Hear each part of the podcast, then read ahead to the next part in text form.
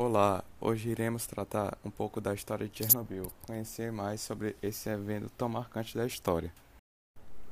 O acidente de Chernobyl ocorreu em 26 de abril de 1986 e foi o mais grave na história da energia nuclear comercial.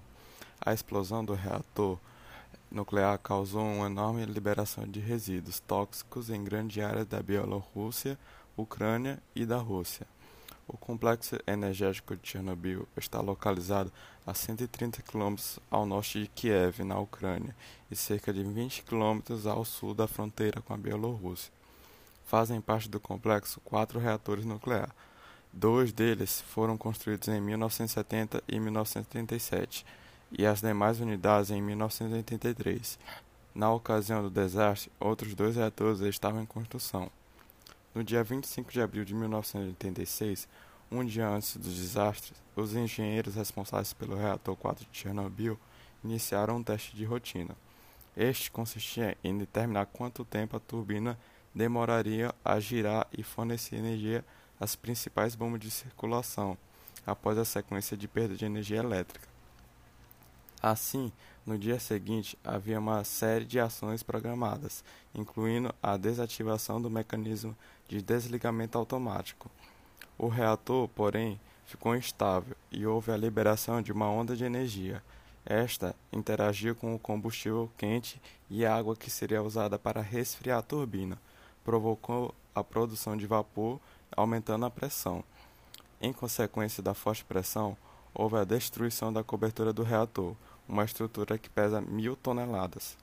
Com a geração do vapor intenso, o núcleo foi inundado pela água usada no resfriamento de emergência e ocorreu a primeira explosão, seguida de uma nova no, novo evento segundos depois. Uma série de incêndios foi registrada após a explosão e foi liberado combustível e material radioativo na atmosfera. Os técnicos utilizaram 300 toneladas de água na metade intacta do reator, mas o fogo, que começou durante a noite, só foi controlado após o meio-dia. A menos de 5 mil toneladas de boro, areia e argila e chumbo foram lançados no núcleo do reator. O objetivo era tentar evitar um incêndio e a liberação de mais materiais radioativos. A liberação de material radioativo da usina ocorreu por pelo menos 10 dias.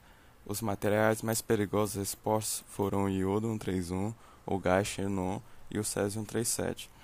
Houve intensa exposição ao material radioativo por parte das equipes de controle de acidente e os bombeiros, os primeiros a chegarem ao local.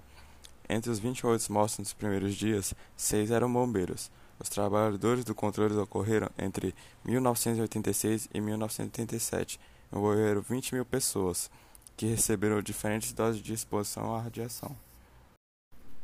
Vários problemas de saúde foram registrados em consequência do acidente de Chernobyl. Foram identificadas áreas contaminadas na Bielorrússia, Rússia e Ucrânia.